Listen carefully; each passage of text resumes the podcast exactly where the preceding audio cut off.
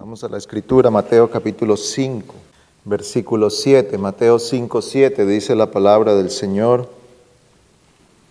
Bienaventurados los misericordiosos, pues ellos recibirán misericordia. Vamos a orar al Señor. Oh Dios benigno, Dios bondadoso, lleno de misericordia. Somos pecadores indignos de estar delante de tu presencia, sin mérito en nosotros mismos, cargados de pecado, pero que gracias a la obra de Cristo en la cruz, hoy tenemos acceso delante de tu trono. Alabado sea tu nombre por las bondades que tú has extendido hasta nosotros. Nos postramos delante de tu presencia para adorarte. Te suplicamos que este servicio de adoración que ofrecemos hoy delante de ti sea grato. Y también rogamos que tú nos asistas para meditar en tu palabra, que ella hable a nuestras conciencias y transforme nuestros corazones. Te imploramos la unción de tu Espíritu y la guía sobre todos nosotros para recibir con mansedumbre la palabra de verdad. En el nombre de nuestro Salvador oramos. Amén. Empezamos la última vez hablando de esta bienaventuranza, bienaventurados los misericordiosos, y hemos dicho que la misericordia es identificarse con la necesidad o la miseria del que sufre es compadecerse en el padecimiento de otro. Hemos dicho también que esta misericordia es un reflejo de la misericordia de Dios sobre nosotros. Así que en esta tarde continuaremos considerando algunas cosas que son pertinentes acerca de esta bienaventuranza. El Señor ha dicho que son bienaventurados los misericordiosos, pues ellos, entonces ellos son objeto de la misericordia de Dios. Ahora, hemos también aclarado que nosotros no ganamos la misericordia de Dios por ser misericordiosos sino que Dios derrama de su misericordia sobre nosotros y gracias o en base a esa misericordia que Dios da, entonces nosotros podemos ser misericordiosos. Es esto lo que nos enseña la escritura. Pues al considerar la misericordia como aquel movimiento del alma por el cual una persona puede compadecerse de otro que está sufriendo, que está en medio de la miseria, hemos de considerar cuál es la fuente de la misericordia. ¿De dónde procede la misericordia con la que nosotros debemos ser misericordiosos? Consideraremos esto entonces, porque su manantial o la fuente de donde brota la misericordia que debe tener el creyente no viene de su propia naturaleza no procede de su propia naturaleza. Y aquí hemos de ir otra vez a quién es el hombre. Hermanos, el Señor nos creó a todos. Cuando Dios creó a Adán y Eva, hizo personas perfectas, despojados de cualquier maldad en su corazón despojados de cualquier egoísmo, de cualquier odio o de cualquier otro desvío del corazón que pudiera causar en esta persona el ser falto de misericordia, de bondad o de hacer bien a otro. Pero cuando el hombre cayó, entonces lo que ahora encontramos es a una persona que manifiesta lo opuesto a aquello para lo cual Dios lo diseñó. Si hay algo que el pecado ocasiona en el hombre, es la distorsión de la imagen de Dios en él. Y todo lo que nosotros deberíamos ser, el hombre por la caída es lo opuesto. Todo lo que deberíamos reflejar de la imagen perfecta de Dios se ha convertido en una imagen distorsionada. Y en muchos casos ha llegado a ser lo opuesto. Dios nos creó para que fuéramos santos y sin mancha. Somos pervertidos y sucios. Dios nos creó para reflejar su bondad, su amor, su buena voluntad y nosotros somos lo opuesto a tal cosa. Piense cómo el Señor ha reflejado su carácter en los diez mandamientos. Solo para usar una ilustración, los diez mandamientos son un reflejo del carácter santo de Dios. Y tal cosa es lo que nosotros deberíamos ser como imagen, como creados a semejanza de Dios. Pero somos justamente lo opuesto a lo que declara la ley del Señor.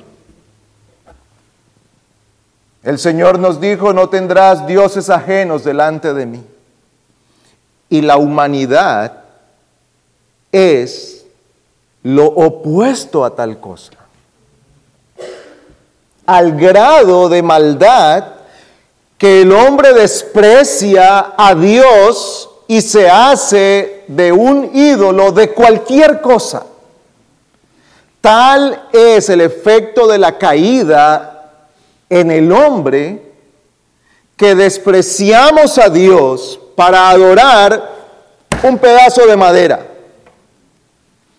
Y por eso el profeta dice, vea, vea usted a dónde conduce el pecado, que un hombre va, corta un árbol, parte de eso lo convierte en leña para cocinar, pero la otra parte lo talla y lo convierte en una imagen de algo al cual después se postra para adorarle. ¿Acaso no es eso una distorsión de la imagen de lo que deberíamos ser nosotros? Claro que lo es.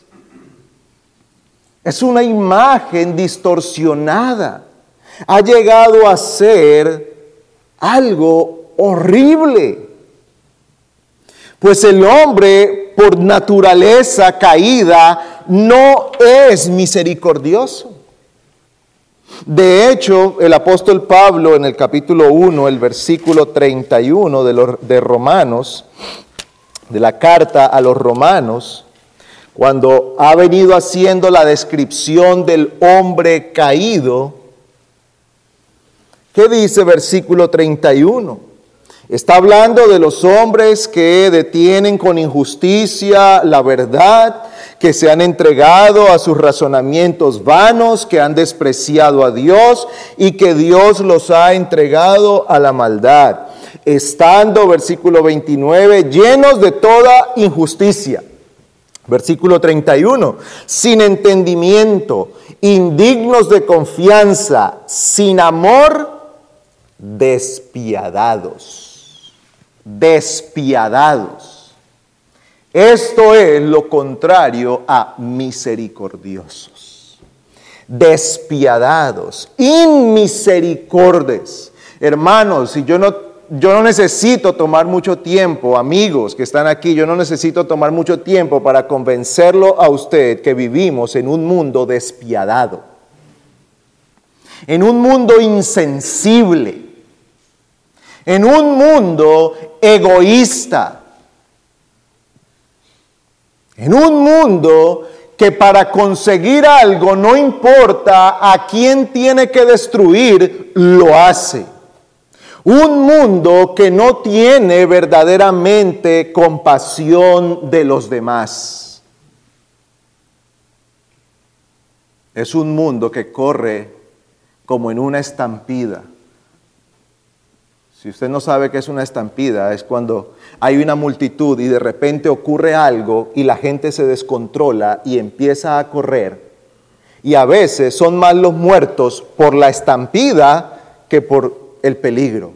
Porque la gente corre como una como una sola masa que va aplastando, no importa quién se resbala, quién se cae, quién se tropieza, esa masa de personas avanza, aplasta a otros y destruye lo que está a su alrededor. Ese es el mundo en el que nosotros vivimos. Es un mundo inmisericordia, despiadado. Es un corazón endurecido, endurecido por la codicia y el egoísmo. Es un corazón endurecido porque lo desea todo para sí mismo y nada para los demás. Así que la fuente de la misericordia definitivamente que no es el corazón de un hombre sin Cristo. Un hombre sin Cristo puede mostrar ciertas obras que son relativamente buenas.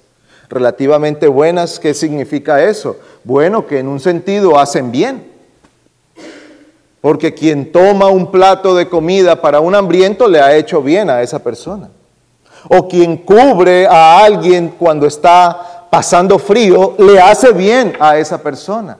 Pero a menos que sea hecha en la fe y por los motivos correctos, esa obra no será verdaderamente misericordiosa delante de Dios ni agradable ante el Señor, porque muchas veces tal cosa se hace por egoísmo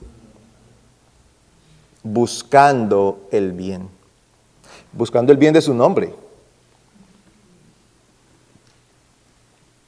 ¿No ha visto usted que una de las cosas más comunes en las redes sociales son los videos de la gente haciendo buenas obras?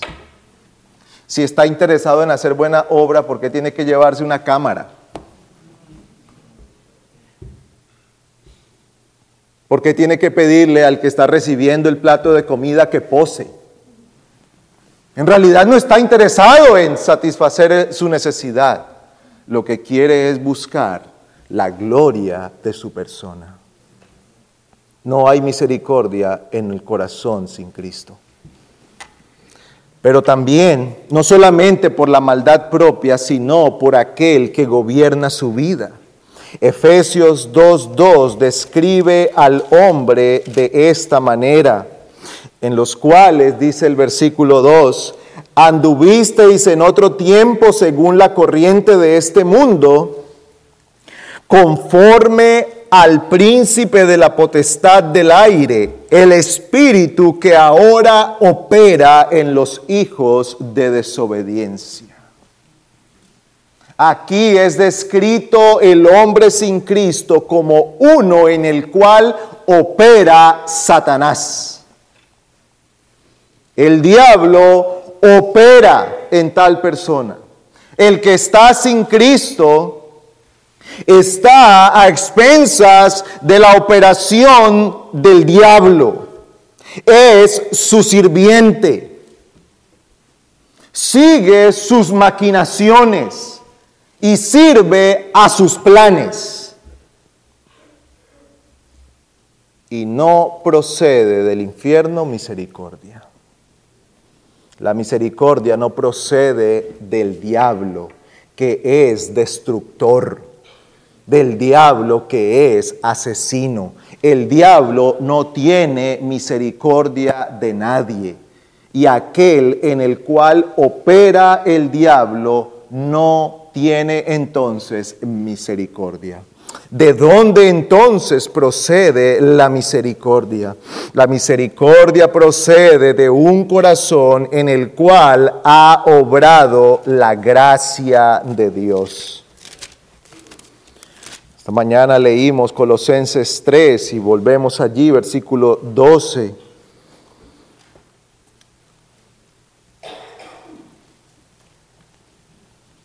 Versículo 12.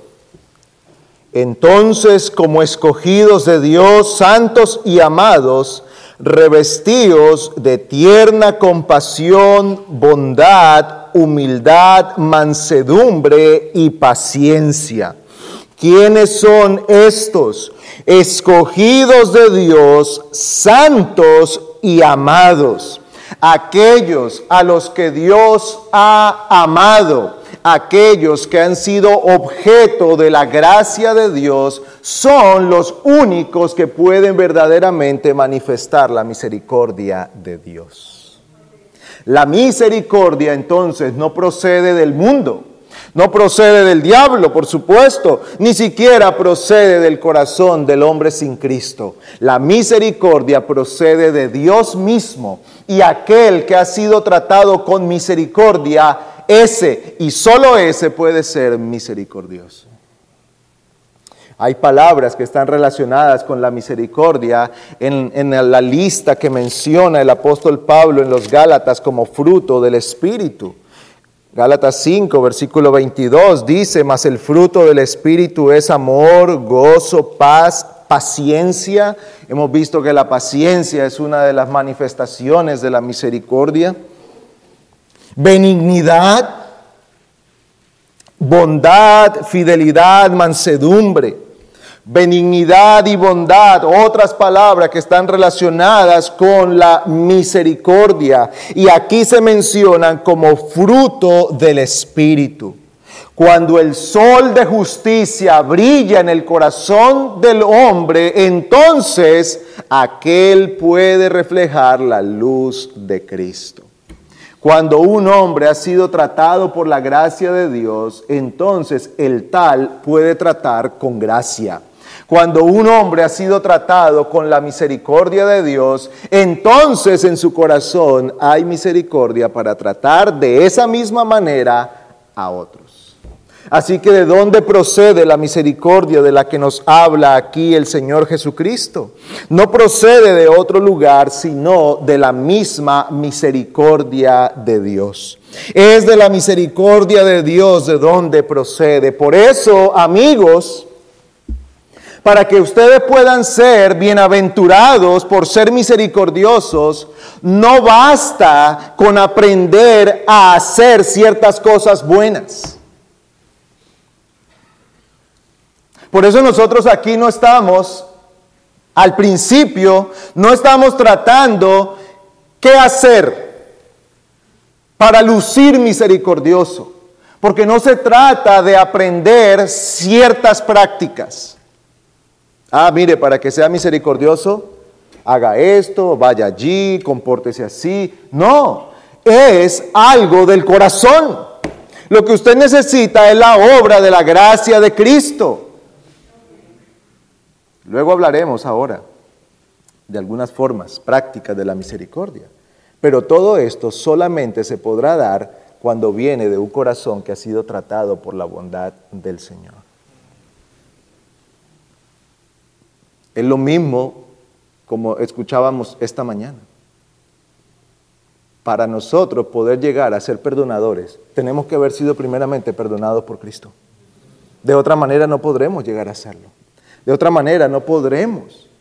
No, porque tal cosa excede la capacidad del hombre caído. No desea el bien, no desea ser misericordioso, no desea ser perdonador, a menos que la gracia de Dios le haya transformado. Así que amigo, si usted quiere recibir la bendición que se promete aquí, necesita venir delante del Señor, confesar su pecado, ver su egoísmo, ver su maldad, ver su corazón endurecido que manifiesta por medio de la falta de misericordia que usted todavía está apartado de Dios y que necesita un nuevo corazón, que necesita ser transformado por la gracia de Dios, para que ahora este corazón entonces sea ese terreno en el cual se produce el fruto del Espíritu. De otra manera, no habrá fruto. Si no hay un corazón renovado por la gracia de Dios, Hermano, usted puede tener la mejor semilla, pero si la pone sobre una roca, no dará una planta y no dará un fruto. Usted puede oír estas cosas, amigo, pero si su corazón sigue siendo una roca, entonces esa semilla no germinará y no, dará fruto. Clame al Señor para que el Señor le dé en su gracia un corazón nuevo en el cual more la verdad y la justicia de Dios y pueda llegar a ser misericordioso. La misericordia entonces solo es recibida de parte de Dios y es dada desde un corazón en el cual el Espíritu Santo ha obrado. Note usted el lugar de esta bienaventuranza. Esta bienaventuranza viene después de las otras que han tratado con el corazón. ¿Qué dice? Bienaventurados los que lloran, bienaventurados los pobres en espíritu, los que lloran, los humildes, los que tienen hambre y sed de justicia. Ese es el terreno preparado, ese es el corazón que verdaderamente puede dar misericordia. Un corazón humilde, un corazón que desea ser como el Señor. Allí entonces habrá un fruto de misericordia. Pero hemos dicho que esta misericordia tiene que verse en algunos asuntos prácticos, pues consideremos tres formas, y no porque no haya más, pero son tres formas o tres aspectos generales donde nosotros podemos manifestar la misericordia.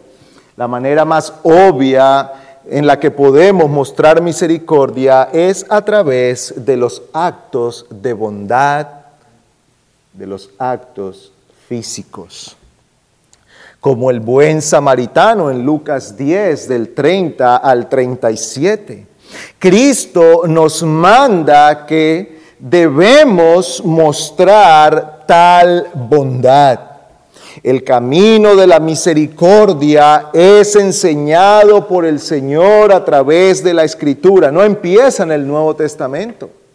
Siempre el Señor habló de esto. Por, por ejemplo, Deuteronomio capítulo 15, versículos 7 y 8 dice, no endurecerás tu corazón ni cerrarás tu mano contra tu hermano pobre, sino abrirás a él tu mano liberalmente y le prestarás lo que necesite. El Señor mandó desde el principio que se mostrara misericordia con el necesitado. Recuerde que una de las leyes que había era que cuando se cosechara, no se recogiera hasta la última espiga. No, no. Sino que se debía dejar para que los que no tenían pudieran pasar por aquellos campos y recoger. Esta era una manera en la que el Señor mandaba a su pueblo a mostrar misericordia con el necesitado. Y aquí estamos hablando de necesidades materiales físicas, necesidad de comida, de sustento, necesidades de sustento.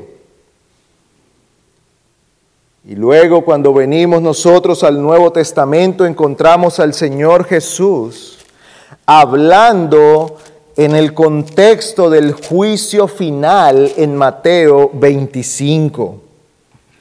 ¿Y qué encontramos aquí? Mateo capítulo 25.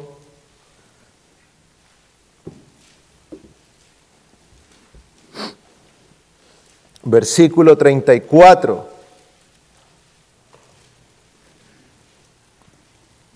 Entonces el rey dirá a los de su derecha, venid benditos de mi Padre, heredad el reino preparado para vosotros desde la fundación del mundo porque tuve hambre y me disteis de comer.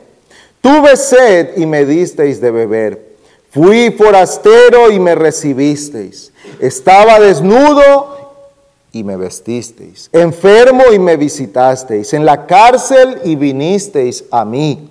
Entonces los justos le responderán diciendo, Señor, cuando te vimos hambriento y te dimos de comer, o sediento y te dimos de beber? ¿Y cuando te vimos como forastero y te recibimos, o desnudo y te vestimos? ¿Y cuando te vimos enfermo o en la cárcel y vinimos a ti?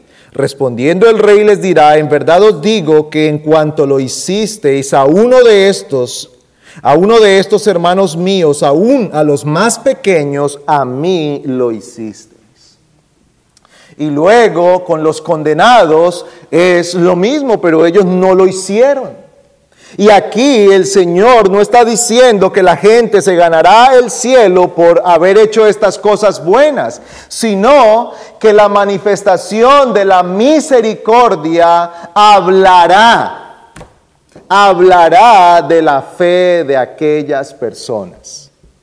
Hermanos, el pasaje no está diciendo que alguien puede ganar el cielo por dar un plato de comida o por visitar un enfermo. No, pero el Señor sí está diciendo que cuando el creyente lo hace, está manifestando al Señor. Está manifestando la obra de gracia. ¿Por qué? Porque está reflejando a Dios que es bondadoso. Ahora usted puede notar la falta de egoísmo y de búsqueda de gloria personal, que cuando el Señor le dice a los justos lo que habían hecho, ellos preguntan, Señor, ¿cuándo lo hicimos? Ellos no dicen, oh sí, Señor, claro que yo me acuerdo cuando lo hice. Está el video. Sí, y se hizo viral, Señor, mi video dando de comer. No, ellos dicen, Señor, ¿cuándo lo hicimos? Y el Señor le responde, cuando lo hicieron a una persona que probablemente ni siquiera podía devolverle nada, pero lo hicieron como debían hacerlo, entonces eso fue agradable delante de mí. Eso es lo que está diciendo el Señor. Así que la misericordia es parte del carácter del creyente. No es simplemente que nosotros estamos llamados a tener la opción de ser o no ser misericordiosos, sino que es parte del carácter del creyente. Ahora, hermanos, yo quiero aquí hacer una aclaración. Esta bienaventuranza nos está hablando de lo que nosotros debemos ser. No pone la atención en lo que nosotros debemos esperar de otros. Porque a veces para nosotros es más fácil tomar estos textos y decir, voy a calificar a los hermanos para ver si son misericordiosos, para ver si están haciendo esto conmigo. Voy a ver cómo está la fe del hermano, si él realmente está calificando esto. O voy a ver la iglesia para ver si la iglesia es una iglesia misericordiosa. Pero hermanos, el Señor está diciendo que esto es algo que nosotros debemos ver si está en mí. Si yo estoy manifestando esto, si usted está manifestando esto. Así que en asuntos de nuestros tiempos, no debemos nosotros pensar tanto si me han llamado o no, sino yo debo estar examinando si realmente yo estoy sirviendo a mis hermanos, si estoy ocupándome en hacer bien a mis hermanos, si realmente yo me estoy preocupando por el bien de mis hermanos. Si yo estoy buscando activamente el bien de mis hermanos y no simplemente sentarme para decir, hmm, esos hermanos, yo espero que estén oyendo el sermón porque necesitan oír, no hermanos, yo necesito esto. Y eso debe ser lo que hay en nuestro corazón y gobierna nuestro corazón. Y cuando todos nosotros nos ocupemos de hacer eso, entonces la misericordia entre nosotros estará en todo lugar. Porque el Señor nos dice qué es lo que debemos mostrar, no ocuparnos de qué debemos esperar. La misericordia entonces nos es dada a nosotros para que hagamos bien y se nos manda a hacer bien en asuntos materiales, en asuntos de necesidades de otro, de necesidades físicas, de necesidades cuando un hermano está pasando por una situación difícil. Ahora, recuerden hermanos que dijimos el domingo anterior que hablamos de esto, que la misericordia no es ciega. No se trata de estar repartiendo bienes, dinero, ayuda sin mirar. No, porque tal vez nosotros pudiéramos estar promoviendo el mal y el pecado en alguien.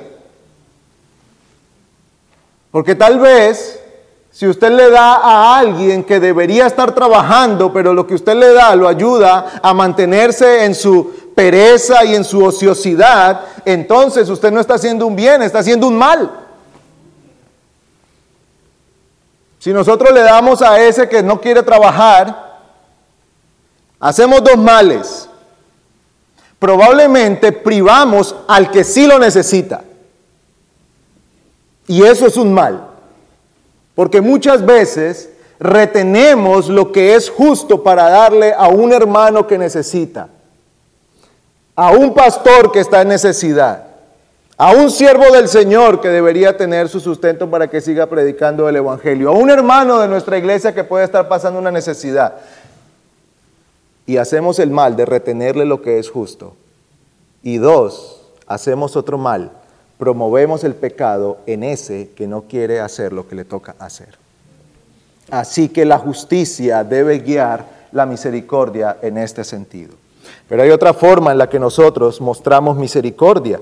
No me voy a detener mucho aquí porque ya escuchamos esta mañana y vamos a seguir escuchando acerca de esto, y es en un espíritu perdonador. El Señor manifiesta su misericordia para con nosotros perdonando nuestros pecados cuando venimos arrepentidos delante de Él. Cuando una persona viene arrepentida delante del Señor, entonces el Señor, que es rico en misericordia, que es rico en gracia, derrama su perdón sobre nosotros. No olvidemos que el Señor perdona al que viene arrepentido delante de Él. Ahora, la disposición del perdón está en el Señor, por eso Él dice, venid a mí, vengan, pongámonos a cuentas, dice el Señor.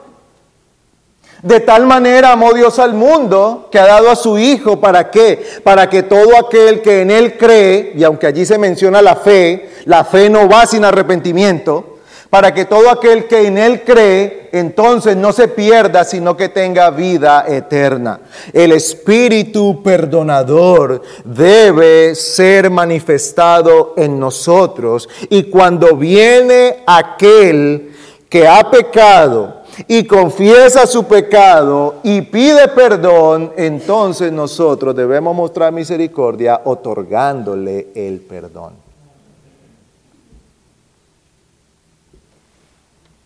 ¿Cuánto nos cuesta a nosotros muchas veces tener un espíritu perdonador? Pero el Señor nos manda a manifestar la buena voluntad de Dios. El Señor ha perdonado muchos pecados en nosotros. Debemos tener un espíritu perdonador para, para perdonar a aquellos que han pecado y vienen pidiendo perdón, que vienen arrepentidos. Debemos recordar lo que se nos decía esta mañana. Cuando hablamos de un espíritu perdonador, no estamos hablando de dar perdón sin haberlo, sin haberlo pedido. Eso no hace bien. Porque el perdón solo se puede dar cuando se pide perdón. De lo contrario, ¿cómo se va a dar si no se pide? Así que nosotros no debemos, no debemos dar por sentado que el hermano me perdona. Oh, que estamos llamados a perdonar, el hermano me perdona. No, hermano, usted tiene que ir y pedir perdón. Y tiene que ir y confesar su pecado. No vale el si en algo lo he ofendido. Entonces usted no está pidiendo perdón. Porque el perdón es una confesión clara, directa, precisa. Hermano, quiero pedirle perdón porque cuando yo dije tal cosa, lo ofendí. Quiero pedirle perdón porque cuando hice tal cosa, eso fue ofensivo. Yo lo ofendí. Hermano, quiero pedirle perdón porque en ese momento yo reaccioné enojado y hablé y lo grité, pequé contra el Señor y contra usted, perdónenme. Y allí entonces el Señor nos manda a tener un espíritu perdonador. Y eso manifiesta la misericordia de Dios. En tercer lugar, la, la misericordia también se muestra en la necesidad espiritual de los hombres en la necesidad espiritual de los hombres, de las personas. Cuando hablo de hombres me refiero a las personas. Hermanos, debemos mostrar misericordia con los que están perdidos. Debemos mostrar misericordia con los que están perdidos. La misericordia de Dios se manifiesta con el pecador que está perdido. De tal manera amó Dios al mundo, al mundo perdido, no al mundo salvo.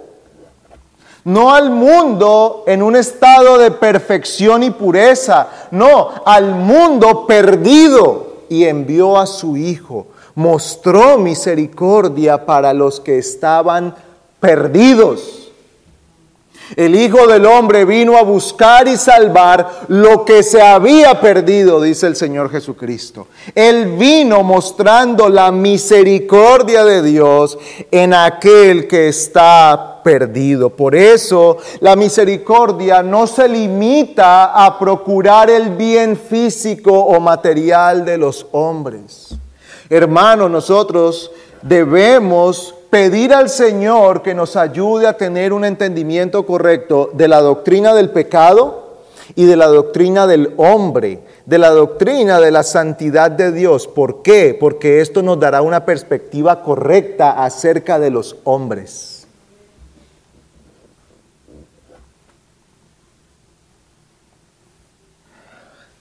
Tal vez entre nosotros no se dé mucho, pero hay, ha habido por lo menos en tiempo pasado, una tendencia entre el mundo evangélico de mostrar cierta misericordia especial sobre los pobres, como si los ricos que están perdidos no necesitaran de la gracia de Dios. Como si la única miseria fuera ser pobre. Hermanos, hay pobres que son ricos porque tienen a Cristo. Y hay ricos que son muy miserables porque están perdidos. Para ello necesitamos entender quién es el hombre, necesitamos entender qué es el pecado, necesitamos entender quién es Dios y de esa manera podremos ver la realidad de los hombres. Y cuando usted y yo dejamos de ver la marca del carro, la marca del traje, que la oficina dice gerente o presidente y podemos ver a un hombre o a una mujer en la miseria del pecado, eso nos conducirá a mostrar verdadera misericordia para aquella persona. Que podamos ver a las personas tal como son, tal como el Señor las ve en su necesidad. Clamemos al Señor para que Él nos dé una perspectiva correcta de los hombres. Pero la misericordia espiritual también se manifiesta cuando se exhorta a los pecadores. Yo sé que esta es una de las cosas que poco nos agrada recibir, una exhortación, y que suele ser difícil de dar también, una exhortación. Pero, oh hermanos, qué muestra de misericordia es cuando un hermano viene a otro y le amonesta y le amonesta y lo conduce con paciencia. El apóstol Pablo está instruyendo a Timoteo acerca de su labor ministerial. ¿Y qué dice versículo 2 Timoteo 2, 25? corrigiendo tiernamente a los que se oponen por si acaso Dios les da el arrepentimiento que conduce al pleno conocimiento de la verdad y volviendo en sí escapen del lazo del diablo habiendo estado cautivos de él para hacer su voluntad. Se nos manda aquí, se nos enseña que parte de la muestra de misericordia con alguien es amonestarle por su pecado. Debemos despojarnos de ese pensamiento que el amor no lleva a la contraria ni dice nada negativo. No, hermanos. A veces la mayor muestra de amor que usted puede recibir de alguien es una reprensión. Es una amonestación porque tal vez Dios está usando a esa persona para corregir su camino. ¿Usted cree que fue fácil para Natán pararse delante de David y decirle, tú eres ese hombre? Ah, pero qué muestra de misericordia de Dios a través de su siervo cuando lo llamó al arrepentimiento. Así que hermanos, cuando un hermano, cuando uno de los pastores, cuando el Señor a través de la exposición de su palabra pública llama y exhorta a su corazón, pídale al Señor, Señor, dame un espíritu humilde, manso para recibir tu palabra. Guárdame de decir, el pastor la tiene contra mí.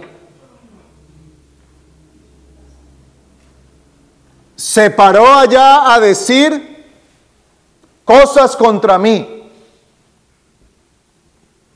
hizo el sermón para mí. Hermano, aun si eso fuera así, recíbalo como una bendición del Señor, porque el Señor le está llamando al arrepentimiento, a corregir su vida, a enderezar su camino. La misericordia también consiste en reprender a los pecadores endurecidos. Levítico 19, 17 dice, no odies a tu hermano en tu corazón, reprende a tu prójimo con franqueza para no compartir su culpa. Reprende a tu prójimo con franqueza. No con grosería, no con descortesía, pero sí con la suficiente franqueza. Eso es misericordia de Dios.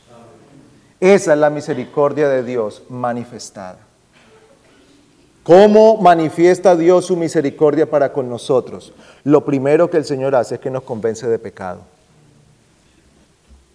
Y nos dice todo lo que somos y todo lo que hemos hecho y todo lo mal que estamos para entonces concedernos su perdón. El Señor es directo, es franco con nosotros. La escritura no se anda con rodeos, ni el Señor va con rodeos cuando se trata del pecado. Ahora, eso lo hace porque tiene misericordia de nosotros, queriendo conducirnos al arrepentimiento. Así que, hermanos, si el Señor permite que nosotros tengamos que tratar con alguien que está endureciendo su corazón o que está dejando que su corazón se endurezca, no pensemos que decirle tú estás pecando y tu pecado es este. Hoy no, pero qué duro. No, hermanos, que el justo me hiera con bondad. Fieles son las heridas del que ama.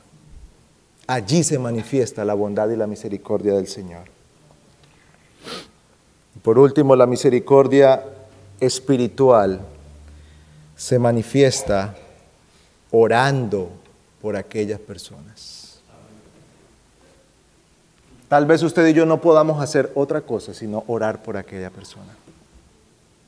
No estamos cerca de ellos, probablemente para ejercer una influencia, pero aún así el Señor nos manda que oremos por nuestros gobernantes.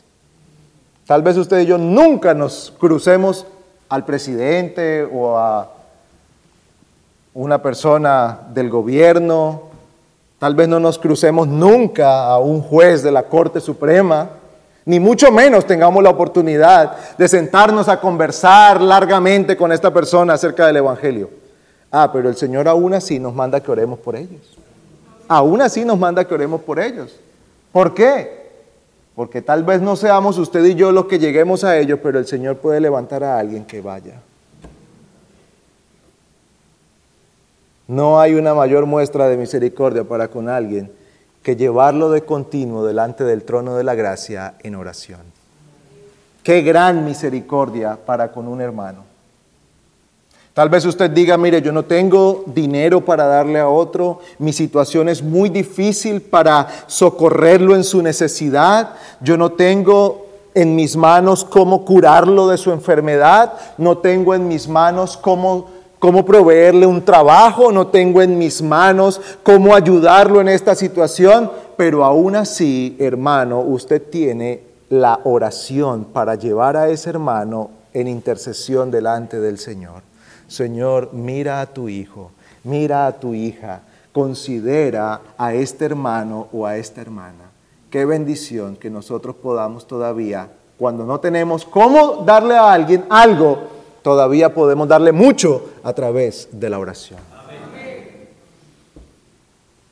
Se han endurecido el corazón de nuestros hijos al punto que ya no nos quieren oír. Usted todavía puede clamar delante del Señor diciendo, Señor, ten misericordia. Ten misericordia. Y de esta manera nosotros entonces reflejamos la misericordia de nuestro Dios. ¿Cuál es el resultado? Dice el Señor que los misericordiosos recibirán misericordia.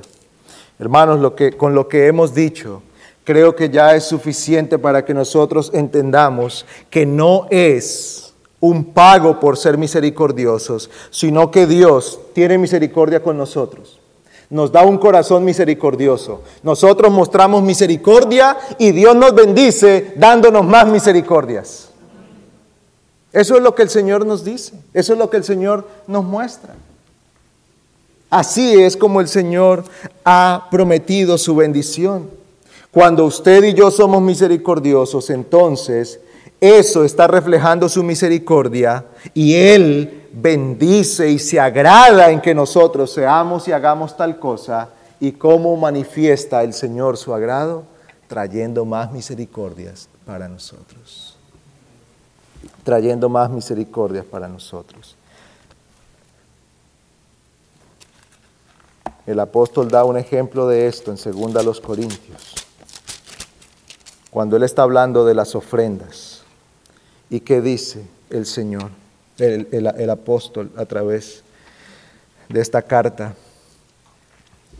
Y el que suministra semilla al sembrador, versículo 9, capítulo 9, versículo 10 y pan para su alimento suplirá y multiplicará vuestra sementera y aumentará la siega de vuestra justicia. Seréis enriquecidos en todo para toda liberalidad, la cual por medio de nosotros produce acción de gracias.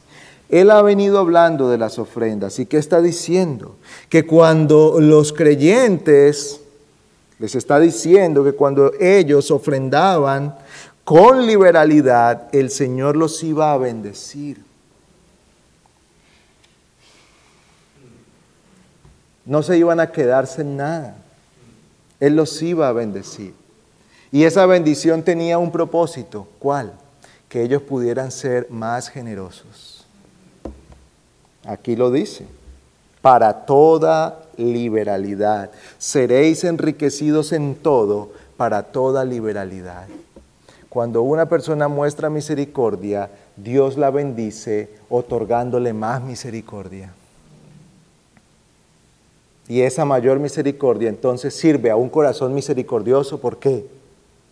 Porque haya entonces cómo ser más liberal, más misericordioso, cómo ser más generoso. He aquí la bondad del Señor.